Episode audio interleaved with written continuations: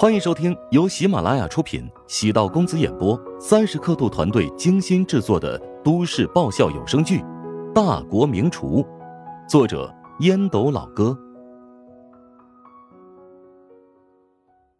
第二百四十一集。丁婵面色微红，躲到服务台的电脑后面，继续核对账目，像是个小管家婆。乔治在食堂上下走了一圈。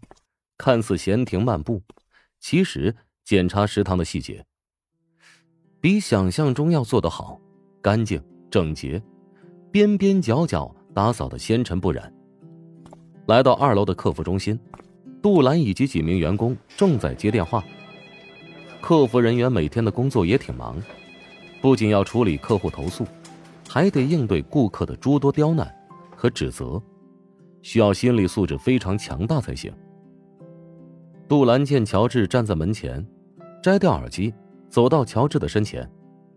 乔治微笑问道：“最近的客户咨询量如何？”从昨天开始增加了一倍，都是新顾客，与你拿到厨王称号有关。祝贺你！谢谢。最近呢，要辛苦你们了。哎，需不需要补充人手？不用，我打算招聘几个兼职实习的员工，采取老带新和轮班的策略。消化近期暴增的流量，暴增的咨询量跟近期曝光的新闻有关，预计在一周之内，应该会慢慢减缓热度，到时候你们会轻松一点。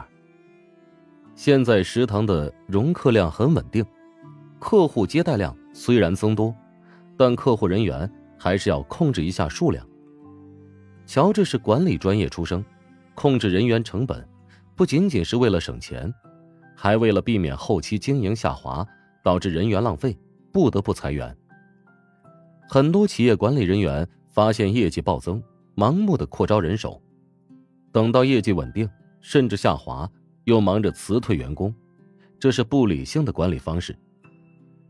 乔治对网红食堂的定位，所有的员工都是高薪精英人才，未来员工平均薪资可以达到一万以上。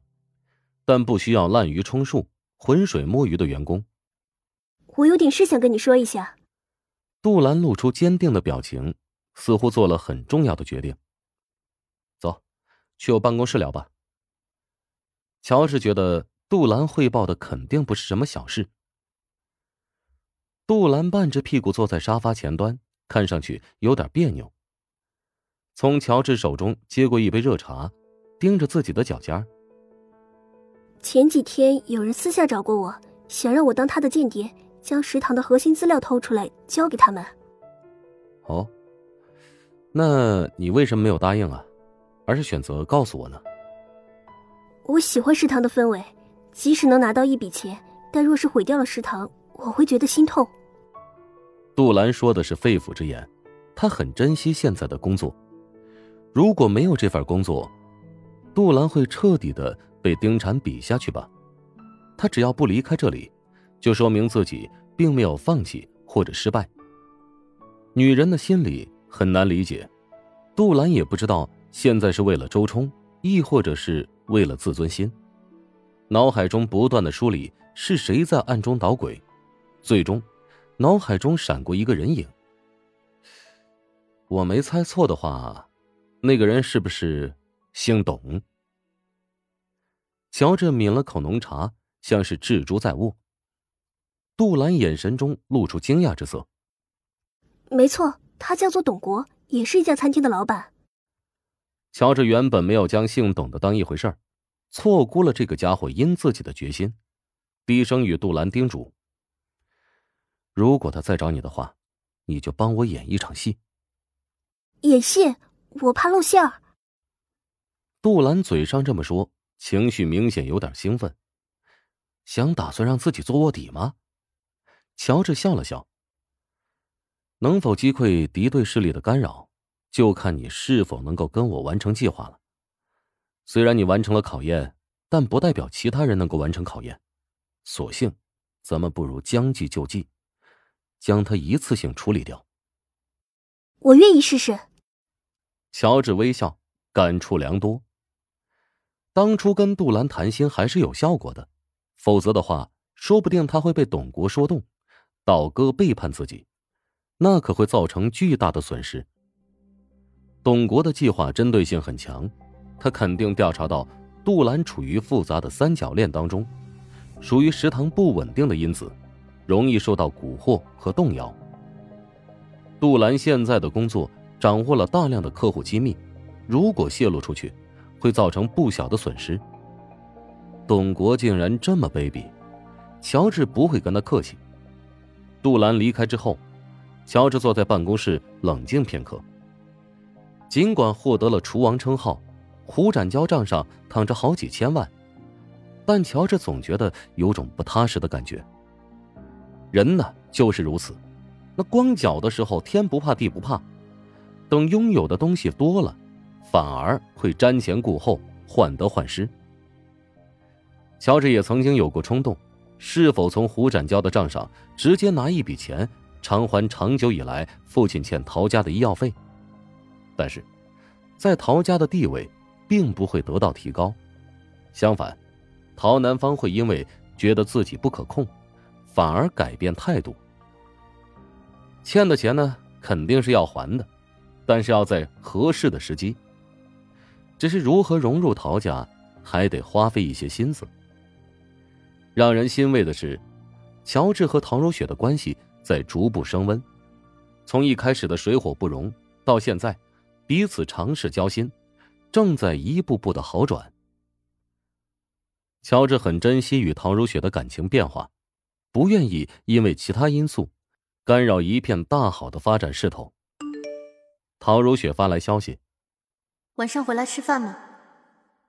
乔治想了想：“你呢？”“不回，家里挺乱。如霜回来了，跟妈干了一架。我晚上要录节目。”乔治苦笑。大致能够猜出原因，陶如霜的房间被陶南方强制整改，以这姑娘的性子，回来发现之后岂能善罢甘休啊？城门失火，殃及池鱼，能躲就躲远。乔治回复信息：“那行，那我也不回了。”陶如雪没有再发送消息过来，工作是真的很忙。乔治决定在食堂下碗面。将就对付一下肚子。陶如霜发来视频请求，乔治不得不接通，问道：“有事啊？”陶如霜将满桌的酒在镜头上晃了晃：“我喝多了，赶紧来接我。”别忽悠我了，陶家女人都是海量，你能喝醉？除非是火星撞地球。那你来不来？斜对面有两个染毛坏小子，对我不断的放电呢。你不来的话，我就跟他们瞎喝去了。不是有这么威胁你姐夫的吗？乔治知道陶如霜情绪失控，什么事都做得出来。有见小姨子往火坑里跳的吗？我上辈子那肯定是扶了一堆老太太，就是没有扶你过马路。结果呢，你被撞死了，所以这辈子你投胎成我的小姨子，故意来折磨我。咬牙切齿，终究还是起身去找陶如霜。陶如霜发了一个定位过来，乔治半个小时之后到达酒吧。陶如霜正在和两个陌生男人在喝酒，他明显将两人迷得神魂颠倒、晕头转向。那两个陌生男人倒也不是什么混混，看穿衣打扮，有点内涵和素养。以陶如霜的脾气。能跟他坐在一起喝酒的，绝对不会太差。见乔治过来了，陶如霜朝临时酒伴挥手作别。从俩男子眼神中，能清晰的看出失落之色。没想到你还真来了。陶如霜虽然喝了不少，说话声调语气还是没变。那还不是怕你出事儿啊？那两个男人想你的心思。难道你瞧不出来？换个角度来思考，或许是我在打他们的主意呢。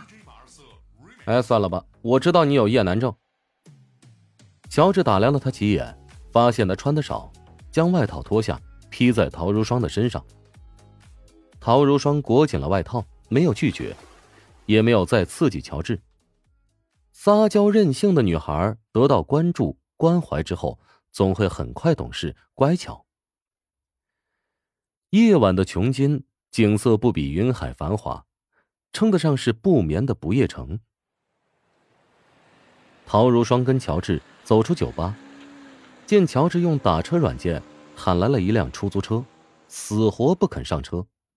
乔治知道他还沉浸在与丈母娘的矛盾当中，只能给出租车司机付了小费，让他先离开。本集播讲完毕，感谢您的收听。如果喜欢本书，请订阅并关注主播。